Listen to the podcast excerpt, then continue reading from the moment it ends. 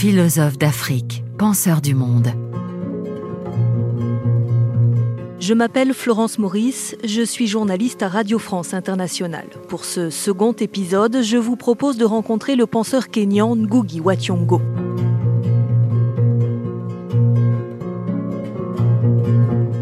C'est un combattant de la langue, des langues et pour l'émancipation de l'Afrique que nous rencontrons aujourd'hui. Écrivain, essayiste, militant, Ngugi wa est né en 1938 à Limuru, dans le centre du Kenya. Son pays est alors sous domination britannique. Il est adolescent lorsqu'éclate la guerre de libération contre l'occupant, un décor de lutte et de répression qui sera le ferment de sa pensée politique, esthétique et philosophique.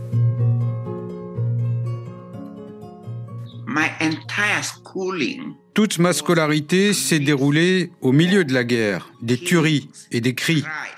J'entendais le bruit des balles presque tous les jours.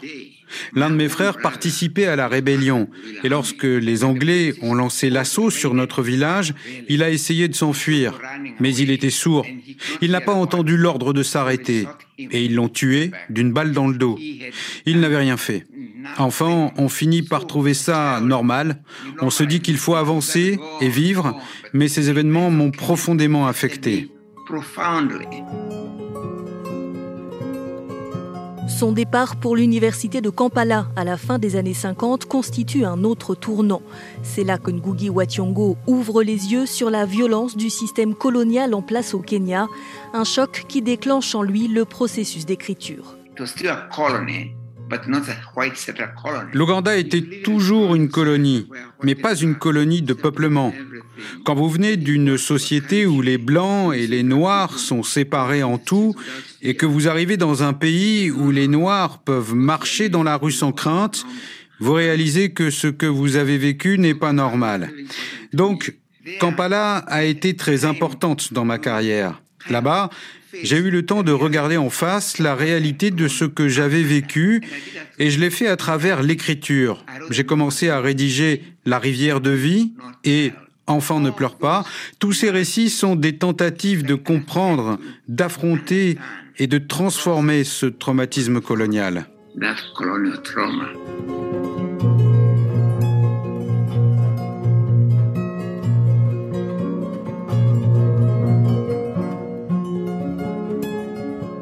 Ngugi wa Thiong'o, la langue est l'un des instruments majeurs de cette oppression coloniale. C'est l'idée phare qu'il développe dans son essai le plus connu, Décoloniser l'esprit, paru en 1985. Dans tous les systèmes coloniaux, la langue est utilisée comme un outil de contrôle des mentalités. Au Kenya, ils battaient, ils punissaient les enfants qui parlaient leur langue maternelle à l'école. Vous deviez abandonner votre langue africaine.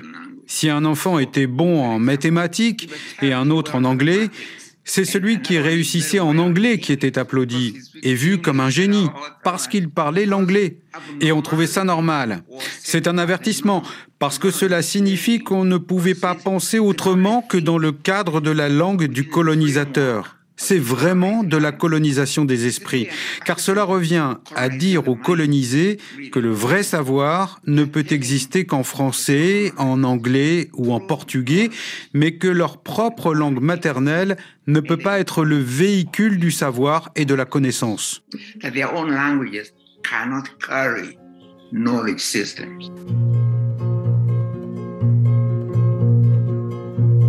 Dans cet essai Décoloniser l'esprit, Ngugi wa Thiong'o théorise ce qu'il appelle son adieu à l'anglais. Désormais, tous ses romans seront écrits en langue kikuyu, un geste fort destiné à redonner aux langues africaines leur statut de langue de science et de création, et une étape indispensable selon lui à une véritable décolonisation.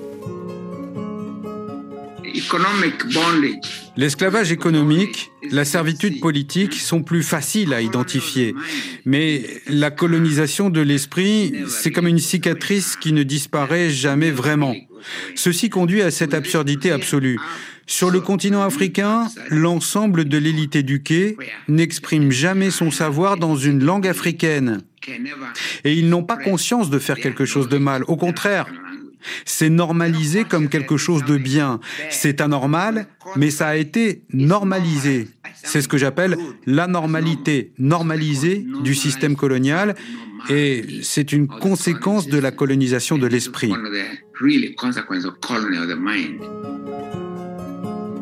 C'est en détention dix ans plus tôt que Ngugi Wationgo a pris conscience de ce conditionnement. En 1977, il est enfermé dans une prison de haute sécurité, condamné par le régime de Kenyatta Père pour avoir monté une pièce de théâtre dans son village natal en langue kikuyu. Comment se fait-il qu'un gouvernement dirigé par un Kikuyu, lui-même originaire du Mont Kenya, puisse décider de m'emprisonner pour avoir écrit en Kikuyu? Qu'est-ce qui se joue là? C'est à ce moment-là que j'ai commencé à penser le lien entre pouvoir et langage et que j'ai décidé d'écrire tous mes romans en kikuyu et non en anglais.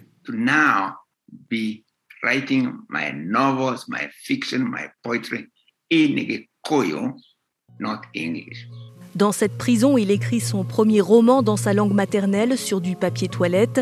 Ngugi Wationgo explique de quelle manière ce choix permet aux colonisés de changer de point de vue sur la place qu'il occupe dans le monde, mais toujours dans une perspective pluraliste, ce que l'auteur franco-djiboutien Abdourahman Waberi, grand lecteur de Ngugi Wationgo, appelle une biodiversité linguistique. On l'a parfois présenté comme une sorte de nationaliste de sa langue maternelle, alors que c'est quelqu'un qui est pour euh, une biodiversité linguistique. Il a démontré par la pratique, pas seulement par la théorie, que euh, les langues se nourrissent les unes les autres et qu'on peut vivre dans un écosystème d'une manière tout à fait euh, fertile et non frontale.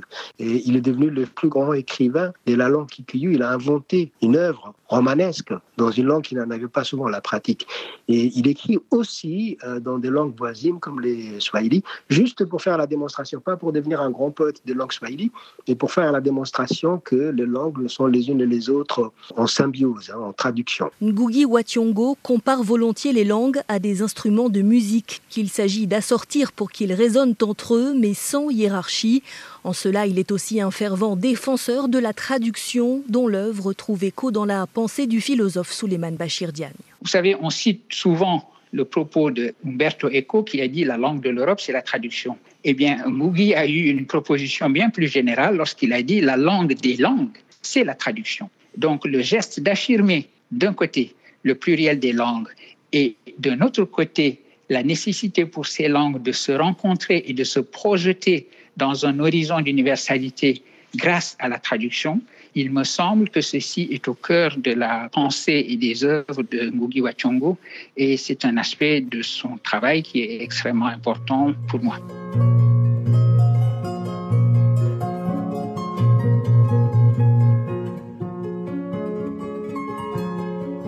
Ngugi Wationgo est également un penseur de l'émancipation des classes ouvrières, influencé en cela par son histoire, né dans une famille de paysans employés par des colons blancs et par sa rencontre avec Franz Fanon.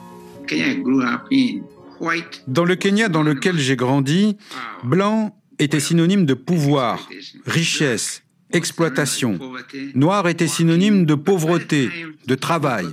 Mais lorsque nous avons obtenu l'indépendance et que les Noirs ont plus ou moins pris le pouvoir, ce qui se passait ne pouvait plus être vu à travers ces catégories de noirs et de blancs.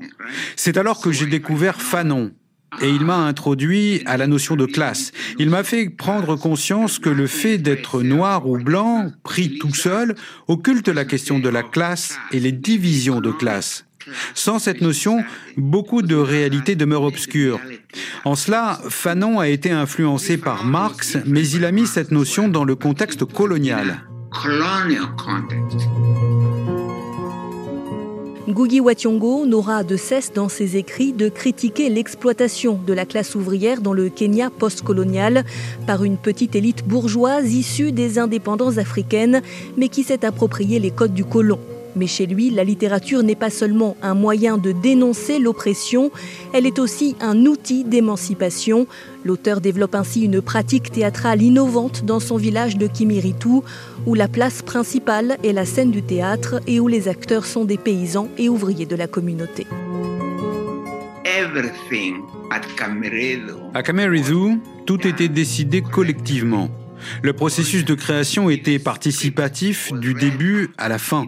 Le script était lu en public pour que la population puisse le commenter. Les répétitions et les castings étaient aussi publics. La population donnait son avis. Et peu importait que l'on soit un professeur, un fermier ou un ouvrier, chacun avait un pouvoir égal de participation et d'expression de ses opinions. C'était extrêmement valorisant, un outil d'émancipation extraordinaire. J'ai vu la transformation des acteurs. On pouvait la lire dans leurs yeux et dans leur manière d'être avec leur corps. Le fait de voir qu'il pouvait produire une pièce de théâtre attirait l'attention de tout le pays. Je n'ai jamais rien vu de tel.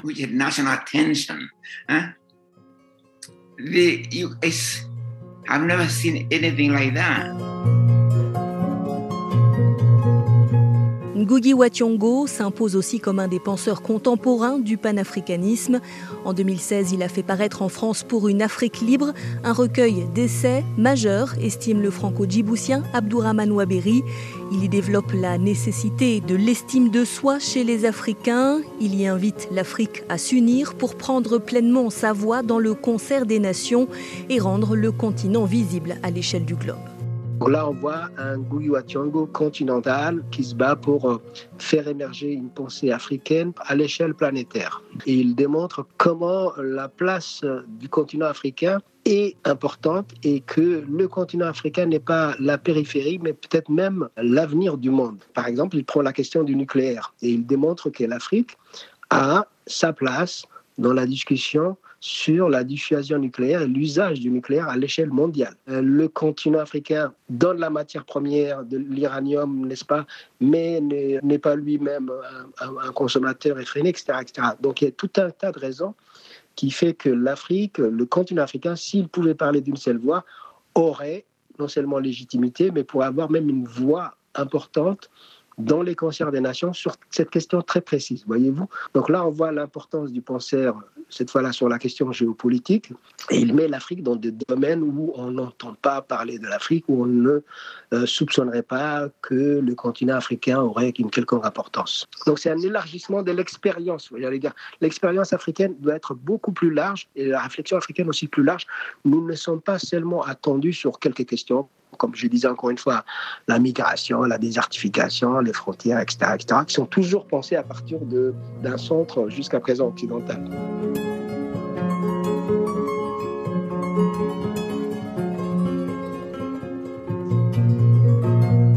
Philosophe d'Afrique, penseur du monde, c'était le deuxième volet de cette série, un volet réalisé par Benoît Raymond.